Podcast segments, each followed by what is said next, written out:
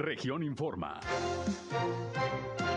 Entérese de los acontecimientos más importantes de la región Laguna con Sergio Painberg.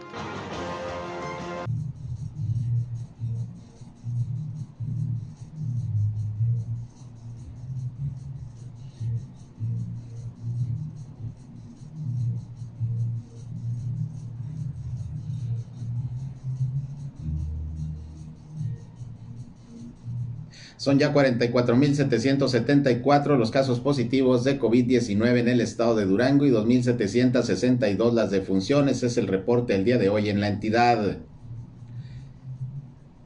Moreliar todo el día presenta las actividades para el próximo sábado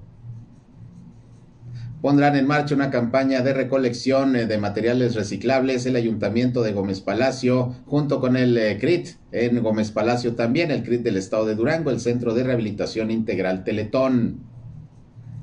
El alcalde de Torreón, Jorge Sermaño Infante, opina sobre el tema de la despenalización del aborto. Dice que estas son muy difíciles de tomar las decisiones. Día de accidentes, nuevamente aquí en la ciudad de Torreón. En unos momentos le comento algunos de los más fuertes.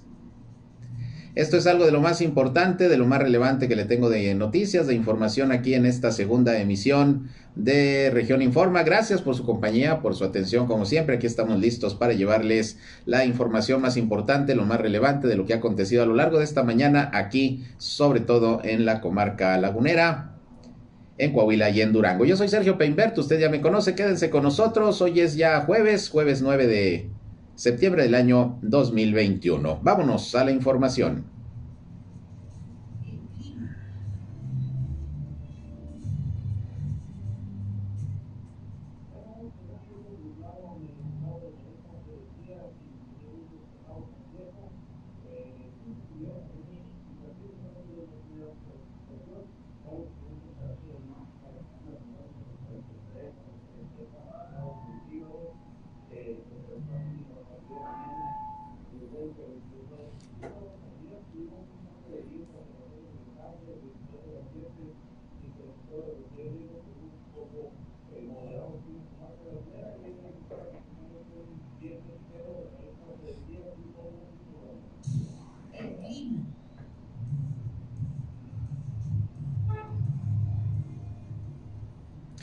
Bien, gracias como siempre por acompañarnos. Ahí está el reporte del Servicio Meteorológico de la Comisión Nacional del Agua. Como siempre, José Abad Calderón, previsor del tiempo, muy tempranito nos da eh, la información sobre cómo va a estar el clima durante el día. Nublado, bochornoso, no hay mucho pronóstico de lluvia, sí de algo de viento, algunas tolvaneras, pero bueno, sigue haciendo calorcito aquí en la comarca lagunera, aunque ya mucho menos de lo que teníamos todavía el mes pasado de agosto. Gracias por acompañarnos, les invito a entrar en contacto con este espacio también, si tienen sobre todo algún reporte, comentario, sugerencia, punto de vista, crítica, algo que expresar, pues aquí estamos a sus órdenes, a su disposición, como siempre, listos para atenderles. Si hay algún problema en su comunidad, en su calle, en su colonia, en su ejido, pues ya saben, comuníquenlo a, través del 871-713-8867, 871-713-8867. Y manden los mensajes de WhatsApp o también, ya saben, nos pueden llamar por teléfono. Estamos en redes sociales y medios digitales. Nos encuentran en Facebook y en Instagram, en la página de región 103.5 Laguna, también transmitimos en estos momentos nuestro espacio noticioso por Facebook Live. Un saludo a quienes nos siguen en esta red social. Y ya saben que yo estoy en Sergio Peinber Noticias, en Facebook, en Twitter, en YouTube, en Instagram y en sergiopeinber.com, mi portal web de información que les invito a visitar. Como siempre, ahí estamos informándole y están los enlaces también para que nos escuchen en nuestras transmisiones de radio. Bueno, vamos a iniciar con las noticias que tenemos para ustedes el día de hoy. En principio, Hoy hubo una rueda de prensa que ofrecieron integrantes del eh, grupo Moreliar mm, todo el día, que encabeza Rosario Pedraza como vocera y coordinadora. Actividades que se van a estar realizando, como siempre, los fines de semana. Y bueno, vamos a ver qué estaciones y qué grupos van a estar participando en esta ocasión. La tengo en la línea Rosario Pedraza. ¿Cómo está Rosario? Buenas tardes.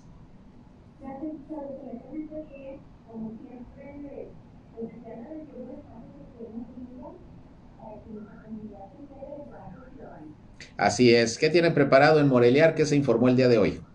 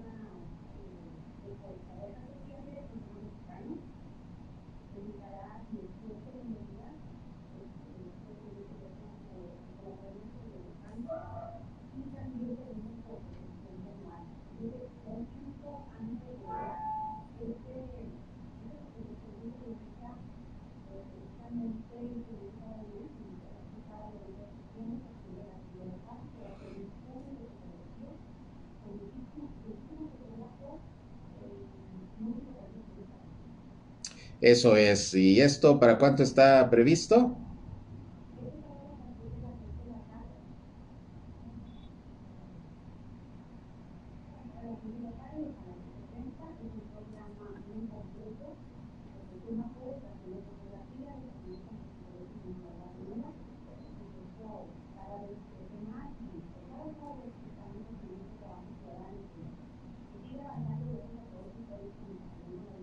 Claro, Rosario, y bueno, va creciendo la cantidad de, personas, de instituciones que participan en Moreliar. ¿Y el público qué dices? ¿También ha venido en incremento? ¿Cómo ha notado la respuesta de los ciudadanos que los sábados por ahí pasean eh, por la Morelos y que se encuentran pues con todo lo que ustedes organizan?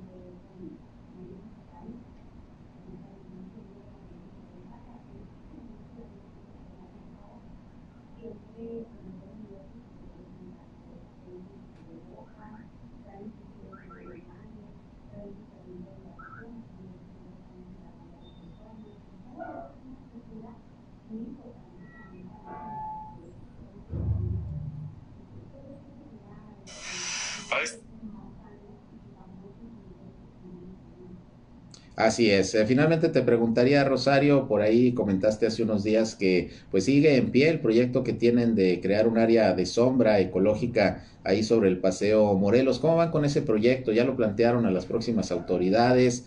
Eh, ¿Qué les han dicho?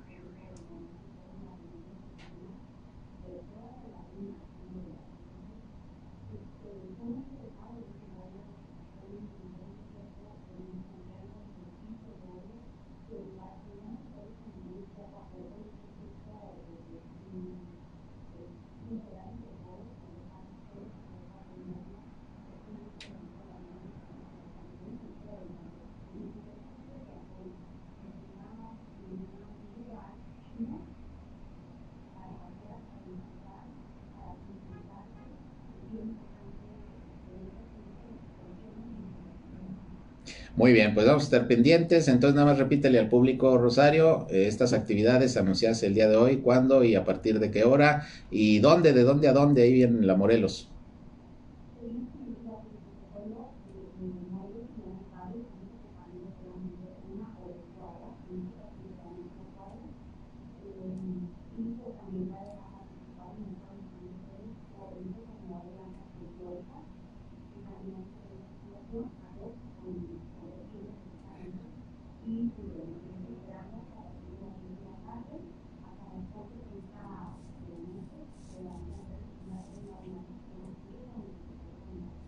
Muy bien, pues ahí está la invitación. Eh, Rosario, gracias como siempre y les deseamos el mejor de los éxitos este fin de semana, que continúan con sus actividades en Moreliar.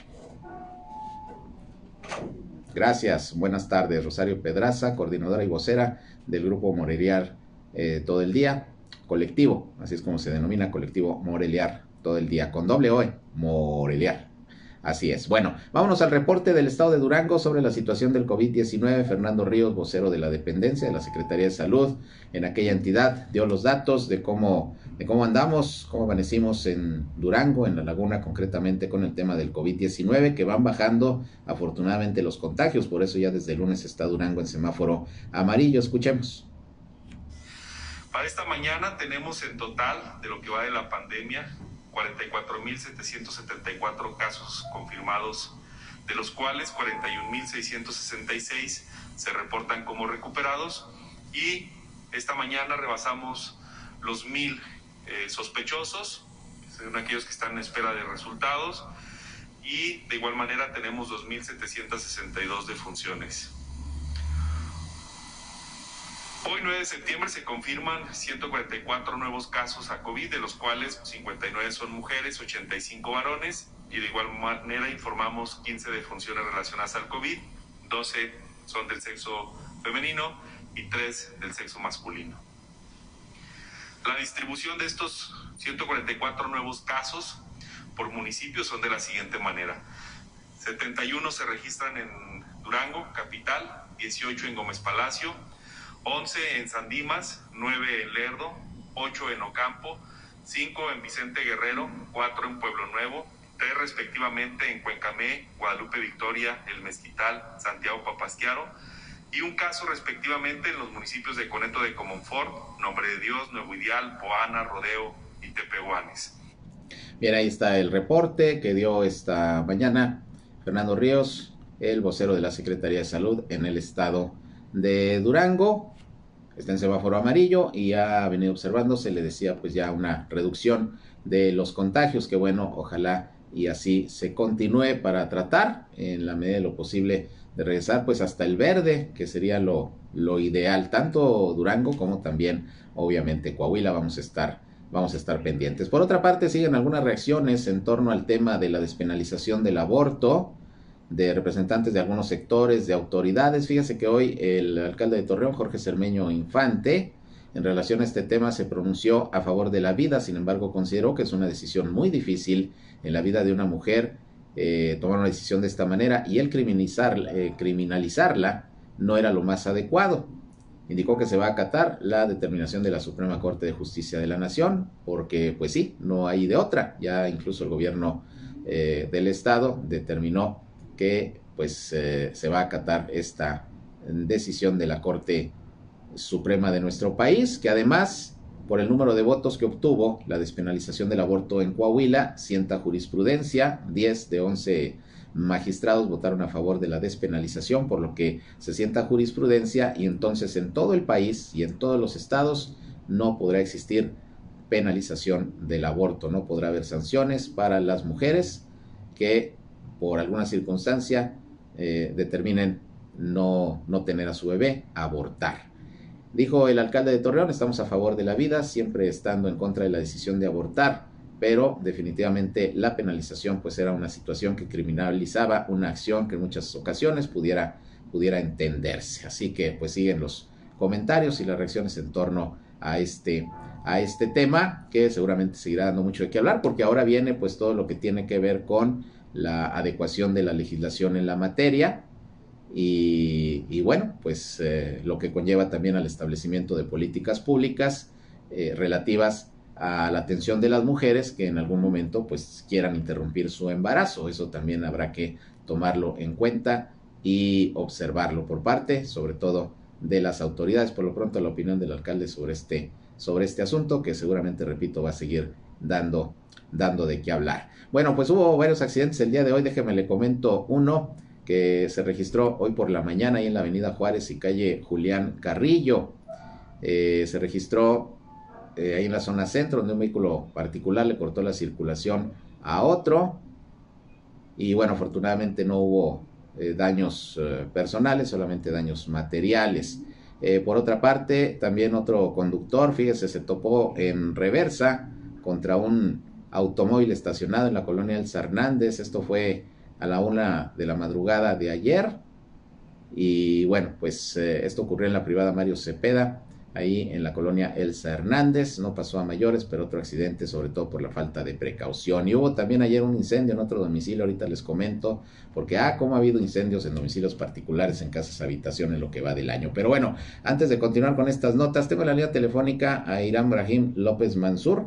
Él es el eh, director de Medio Ambiente y Ecología del municipio de Gómez Palacio. ¿Cómo estás, director? Gusto en saludarte. Buenas tardes. Oye, pues que viene.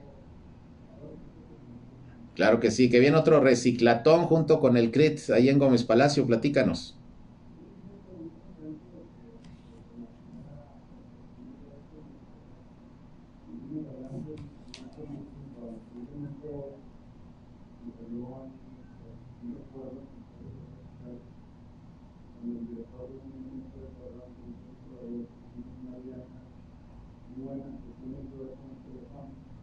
Y el segundo fue precisamente con el PIB. Eh, primero dentro de esta el primero fue precisamente el en el Facebook, que pues, pudimos eh, poner de los entonces, recibir la administración, y después aceptar mis comentarios que nos han presentado y, y creo que vamos bien y a partir de ahí empezamos a hacer una, un trabajo en equipo y ese sería el tercer Platón. El año pasado hicimos una mesa de 3.5 toneladas de plástico, de arriba de eso nos mandamos en el parque de plantas siguiente, que es una banda de 5 metros de impresión donde pues, tienen espacios para gente con discapacidad. Es una base que vive precisamente con material que se recibió por parte de la ciudadanía. Por eso mandamos un mensaje como instituciones, como gobierno, como sociedad civil, como iniciativa privada, que pregunte cómo ayudarnos a conocer, cambiar nuestra cultura, tener esa forma de y que lo podemos utilizar muchas cosas, que soluciones, en este caso las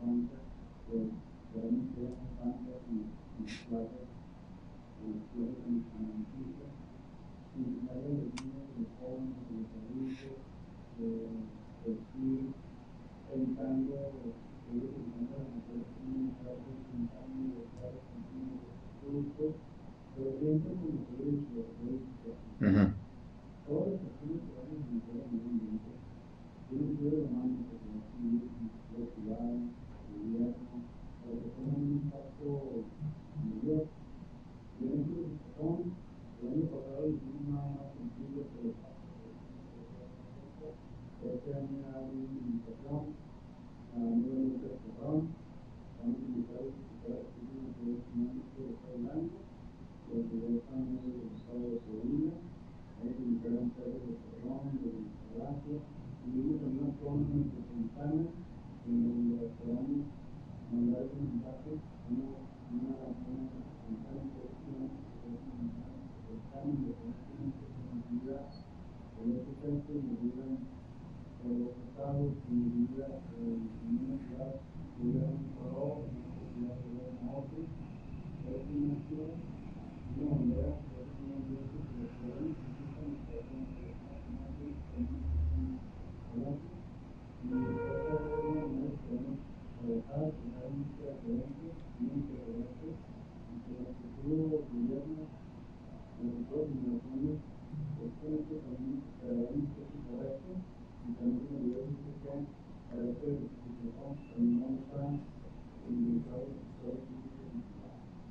Eso es. ¿Y a partir de cuándo empieza y cuándo termina?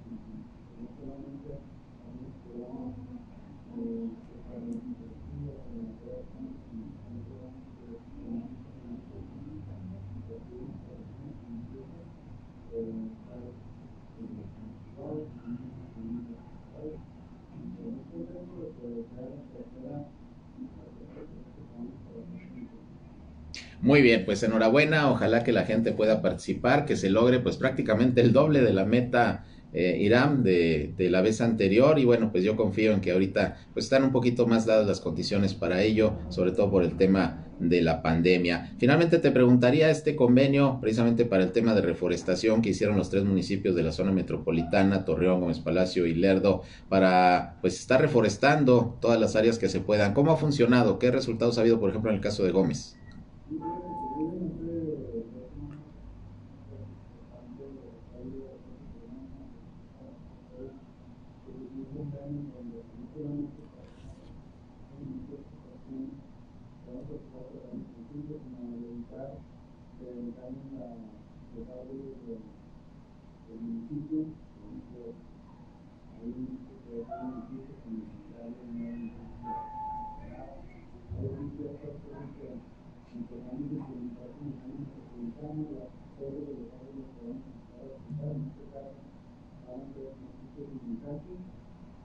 to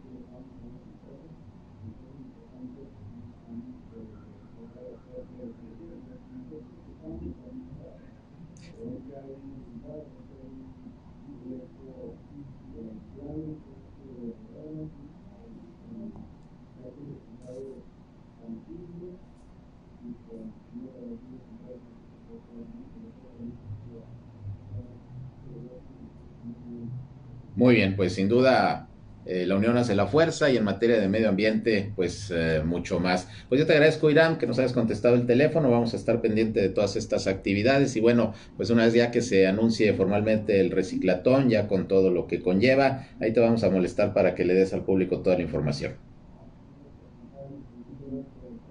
Gracias, buenas tardes. Claro que sí, gracias, buenas tardes es Irán Brahim López Mansur, director de Medio Ambiente allá en Gómez Palacio, en el ayuntamiento. Voy rápidamente un corte porque me pasé unos minutos. Volvemos.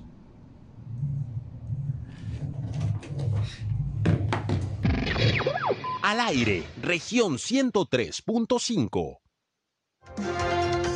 Continuamos en región Informa. Bien, continuamos aquí en Región Informa, 13 horas, una con 32 minutos. Hace ratito ya le transmití el reporte esta mañana de la Secretaría de Salud de Durango sobre los casos de COVID-19, la actualización al día de hoy. Bueno, ya tenemos aquí también el reporte de la Secretaría de Salud de Coahuila, otra vez más de 400 casos confirmados en 24 horas de ayer a hoy de COVID-19 en la entidad, 404 para ser exactos y también nueve defunciones se están reportando las cuales ocurrieron en Acuña, en Castaños, en Piedras Negras y el resto en la ciudad de Saltillo. También Saltillo aparece nuevamente en el primer lugar de casos de contagio, 187 de estos 404, casi la mitad. 65 en Torreón, 27 en Ramos Arizpe y el resto se divide en los demás municipios de la entidad. Aparecen de la laguna también San Pedro con 13 casos, un, brote de ayer a hoy importante en San Pedro eh, 13 casos, también viene Francisco y Madero con 10, Matamoros con 2 y no viene Viesca tampoco el día de hoy, el pueblo mágico de Viesca que ha tenido la verdad baja incidencia de contagios del COVID-19, sí subió la hospitalización de ayer a hoy, se reportan 267 pacientes, ayer eran poco más de 250, hay 267 entre casos sospechosos y confirmados de COVID-19. De los pacientes, 138 son de Saltillo, 66 de Torreón, 23 de Piedras Negras, 15 de Monclova, 14 en San Juan de Sabinas, hay 10 en Acuña y uno en San Pedro. Con esto, pues ya el estado de Coahuila está llegando a 86.867 casos positivos de virus SARS-CoV-2, mientras que el número de decesos ya llegó a los 6.921. Se mantiene el estado de Coahuila en semáforo epidemiológico en color amarillo, es el reporte al día de hoy. Por otra parte, fíjese que, como se lo informé, ayer hubo una eh, situación con transportistas en el municipio de Lerdo, traileros, que bueno, desde la mañana estuvieron primero bloqueando el periférico ahí frente a las instalaciones de la Dirección de Seguridad Pública Municipal, pero luego bloquearon a lo largo del día varios accesos, entradas al municipio de Lerdo y salidas obviamente hacia Gómez Palacio. Y bueno, todo esto porque los uh, choferes fueron a quejarse de que hubo una agresión por parte de un elemento de tránsito de Lerdo, apoyado por algunos elementos de seguridad pública hacia uno de sus compañeros choferes, además de que se quejan de que constantemente los extorsionan, los detienen, les bajan lana y pues ya están hartos de la situación, según dijeron ahí estos uh, eh, transportistas que representan ahí a una a una organización de choferes ahí en el municipio de Lerdo. Bueno, pues déjeme decirle que fue hasta las nueve de la noche de ayer cuando se lograron retirar luego del diálogo que tuvieron autoridades estatales encabezadas por Osvaldo Santibáñez, subsecretario de, de, Gobierno en la Laguna de Durango, y posteriormente también con el alcalde Homero Martínez. ¿En qué se quedó? Pues en que se va a poner atención a estas quejas de los transportistas sobre una mala actuación de elementos de tránsito de la policía e investigar el caso concreto de esta agresión que dicen sufrió uno de sus compañeros choferes. Vamos a escuchar lo que expresan sobre esta situación, nos comentó Osvaldo Santibáñez, subsecretario de Gobierno en la Laguna Duranguense. Empezamos a tener eh, acercamiento con, los líderes transportistas, con el ayuntamiento, y bueno, tratar de mediar el, tema para, primero que nada, eh, dejar de, de, de bloquear las vías, que era lo que para nosotros eh, lo más importante que tenemos que resolver, no trastocar las actividades de la ciudadanía y que bueno, pues mediante el diálogo era como se podía resolver este tema. Afortunadamente ayer mismo pues se dieron estas metas.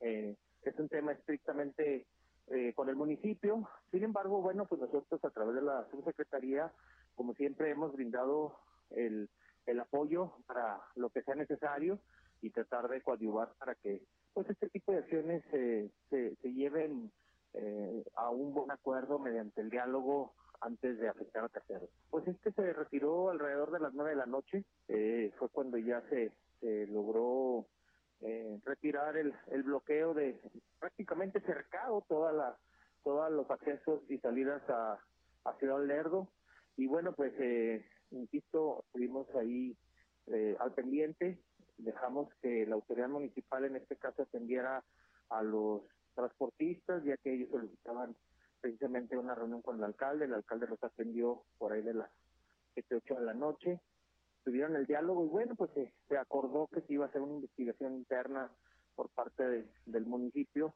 ante los hechos que ellos señalan y bueno, pues estamos en la mejor disposición nosotros como gobierno del Estado, a través de la subsecretaría, de, de facilitar en un momento dado si en este en estas mesas, en estos diálogos, se requiere alguna intervención por parte de nosotros, estamos como siempre la mejor eh, intención de ayudar, como es siempre la intención del gobernador. Bien, pues ahí tiene usted lo que nos explicó Osvaldo Santibáñez, subsecretario de Gobierno en eh, la laguna de Durango. Pues eh, se va a investigar este caso denunciado por los choferes y pues eh, a poner orden si es que realmente se comprueba que ha habido actos de corrupción, ha habido, digamos, malos tratos hacia los choferes por parte de elementos de tránsito y de Seguridad Pública allá en la Ciudad Jardín, en Lerdo, y si es así, pues que se investigue y que se sancione a quien corresponda. Bien, por otra parte, pues ya se entregó el paquete económico el día de ayer del gobierno federal para el 2022. El secretario de Hacienda, el señor Ramírez de la O, acudió a la Cámara de Diputados a entregar el proyecto de ley de ingresos y de presupuesto de egresos para el próximo año. Ahí parte me parece lo más importante que comentó el secretario es que no se contemplan aumentos de impuestos ni creación de nuevas contribuciones. Y bueno, pues hemos estado pidiendo precisamente opiniones, eh, sobre todo a miembros del sector empresarial de La Laguna, sobre las expectativas que tienen del próximo presupuesto federal, que ya de entrada lo que sí trae son recortes nuevamente presupuestales a algunos organismos descentralizados hasta de más del 10%, como va a ocurrir con el INE, donde está proponiendo todavía un 11% menos de recursos para el próximo año a este instituto. Y bueno, lo cual seguramente estará armando bastante polémica. Ya estaremos platicando también con los diputados federales. Pero bueno, vamos a escuchar lo que Carlos González Silva, quien es el presidente de Canacintra Torreón, comenta sobre este tema del presupuesto federal para el próximo año. ¿Qué esperan los empresarios? ¿Cómo la ven? Esto dijo. Están mandando economía, es de las, de las secretarías más castigadas le bajaron el 47% al, al presupuesto de Secretaría de Economía, que es la que se trata de desarrollar empresas. Entonces, el año pasado nos quedamos con así 10 años sin Secretaría de Economía, pues ¿dónde vamos a quedar? O sea, nos estamos restando competitividad porque uno de los supuestos en los que, en los que el secretario de Hacienda se basó es que estamos jalando base también mucho de lo que vienen de remesas y de, la, y de los apoyos fiscales que dio Estados Unidos. Entonces, ¿cómo es posible que un país base su crecimiento en, en, los, en los apoyos fiscales que da otro, otro país en lugar de estar pasados en los crecimientos internos? A final de cuentas, pues sigue siendo el tren, el tren Maya y dos bocas los que más presupuestos se llevan. Segundo lugar, que da, da, tristeza, pero debe haber sido el primer lugar, salud. Salud debe haber sido el primero porque parte de medicinas, las vacunas no están muy retrasados en la vacunación. Entonces, yo creo que pero bueno, o sea, queda un rubro pendiente y le están pegando otra vez a la, a la, a la, a la, promoción industrial del, y, a la, y a la oferta del país. Bueno, pues ahí tienen ustedes el comentario del presidente de Canacintra en Torreón, Carlos González, sobre este tema de las expectativas del presupuesto federal 2022, que para algunos son buenas, para otros no tanto sobre todo por cómo se han venido manejando las finanzas públicas del gobierno federal pues durante la presidencia de López Obrador. Vamos a ver qué pasa. Por lo pronto, pues la discusión ya está en el Congreso, sobre todo en la Cámara de Diputados. Vamos a otra pausa y regresamos. Son las 13 horas, una con 40. Volvemos. En un momento regresamos a Región Informa. Somos Región Radio 103.5. Regresamos a Región Informa.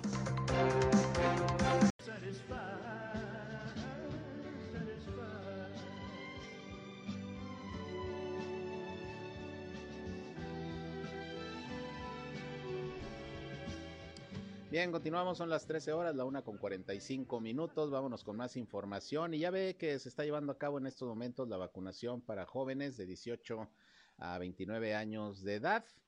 Bueno, pues dice el doctor Alberto Salas de la Mesa de Salud de la Laguna que toda tienen confianza, los médicos, las instituciones de salud en que se pueda pronto también vacunar a los menores de 12 años en adelante, como ya está ocurriendo en otros países. Aquí no se ha autorizado por parte del gobierno federal a COFEPRIS ese sector de la población llega hasta los 18 años, pero pues ya ante incluso el regreso a clases, etcétera, pues sí, dice el doctor Salas, no se pierde la esperanza de que también pueda haber vacunas para los uh, menores de edad, de 12 años en adelante.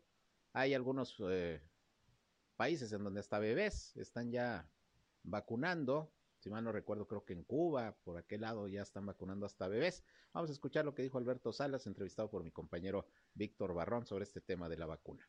Y luego que tengas a todo el universo escolar vacunado, es como realmente logramos un control mucho más efectivo. Aquí es una logística diferente a la que llevamos. Ha sido difícil llegar a los de 18 años. Hay muchos grupos, todavía un porcentaje importante de la población que no está vacunada. Entonces, yo sé que van a, después de ahí, estoy seguro que se van a ir a los de 12 años, pero bueno, pues a nivel nacional no ha sido una logística sencilla, ¿verdad? Nos gustaría ir un poquito más a prisa como van para poder alcanzar esas poblaciones que en otros países está demostrado que no solamente no es nocivo, sino que es efectivo protegerlos a ellos, ¿verdad? Creo que hay de oportunidad de cómo eficientar más el, el manejo de las vacunas. Estoy seguro que van a llegar al rango de los 12 años, realmente es cuestión de tiempo este no me cabe la menor duda.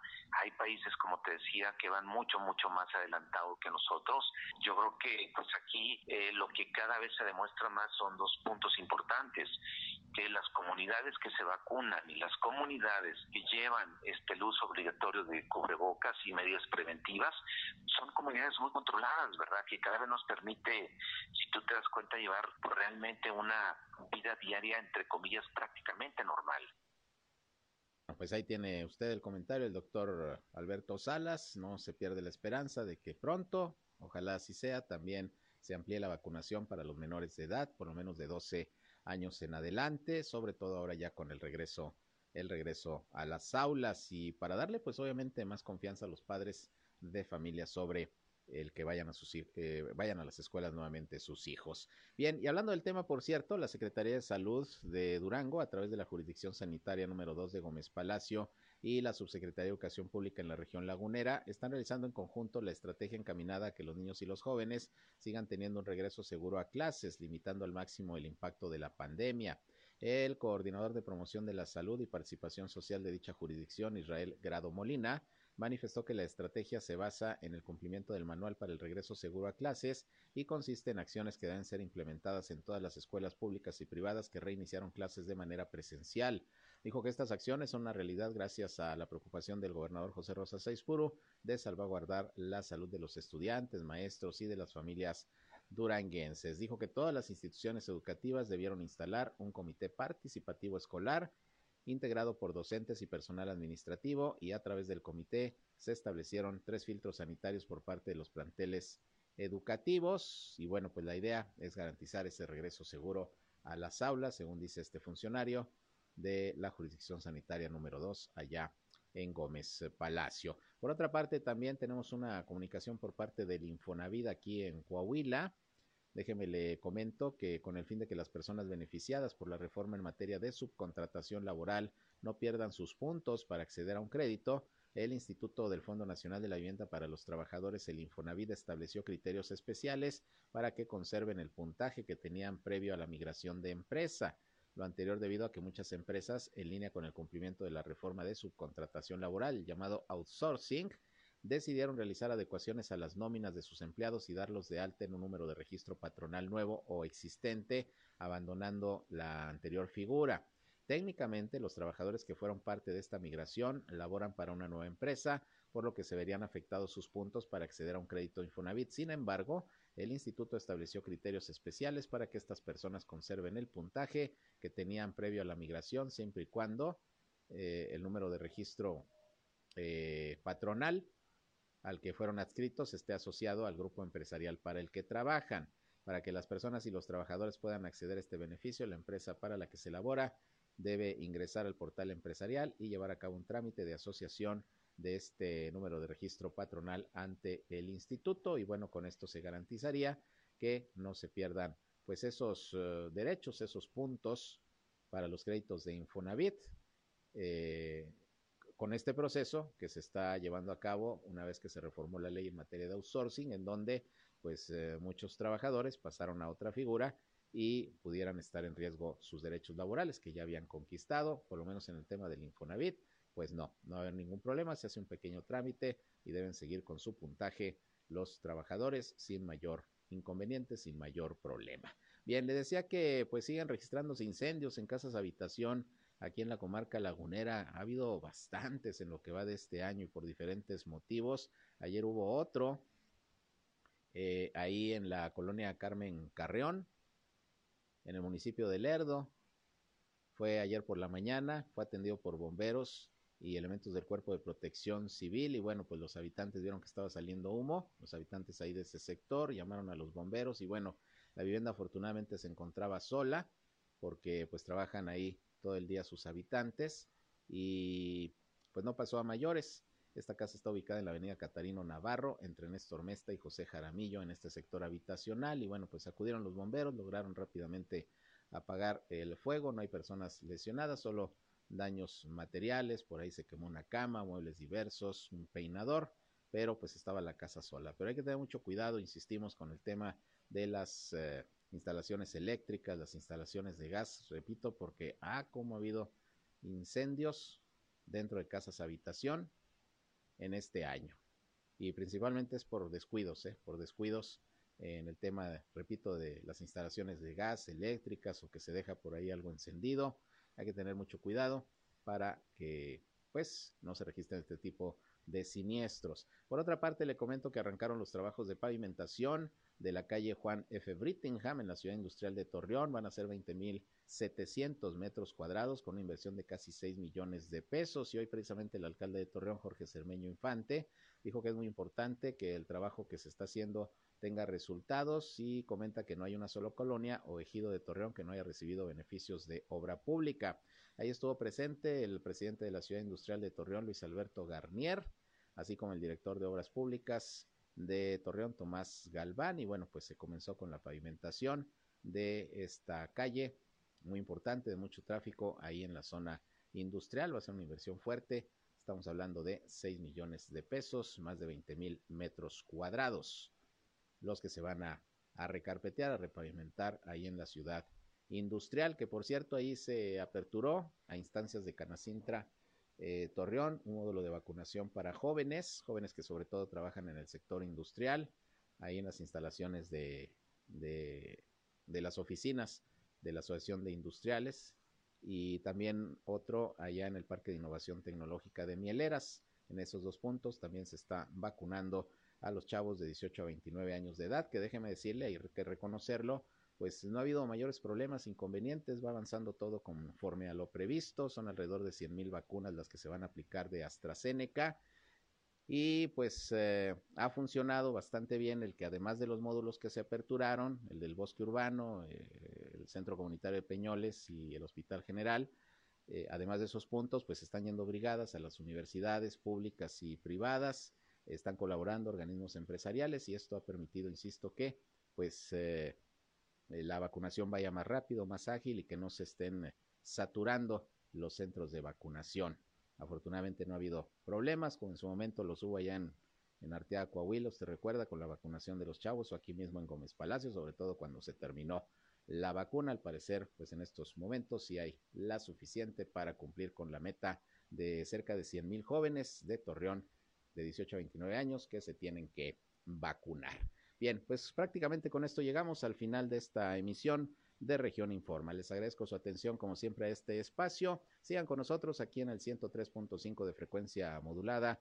Región Radio, una estación más del grupo Región, la Radio Grande de Coahuila, que ya estamos por cumplir un año, un año de transmisiones en todos nuestros espacios de entretenimiento, informativos, en Grupo Región aquí en la comarca lagunera, pero en todo el estado, porque recuerde que tenemos presencia en Piedras Negras, en Saltillo, en Monclova, en todas las regiones de la entidad están nuestras estaciones de radio y el periódico Capital de Grupo Región, que también se edita allá en la ciudad de Saltillo y que usted puede eh, leer eh, a través de los medios digitales, a través de la página correspondiente. Así que Grupo Región, con este esfuerzo de comunicación, este esfuerzo de información, ya casi por cumplir un año, el próximo 15 de septiembre, exactamente cumplimos un año aquí en este grupo y agradecemos por ello su preferencia. Nos escuchamos nuevamente a las 19 horas en nuestra tercera emisión. Gracias por lo pronto, pásenla bien y si van a comer, muy buen provecho. Yo soy Sergio Peinbert, usted ya me conoce. Buenas tardes. Esto fue Región Informa. Ahora está al tanto de los acontecimientos más relevantes. Lo esperamos en la próxima emisión.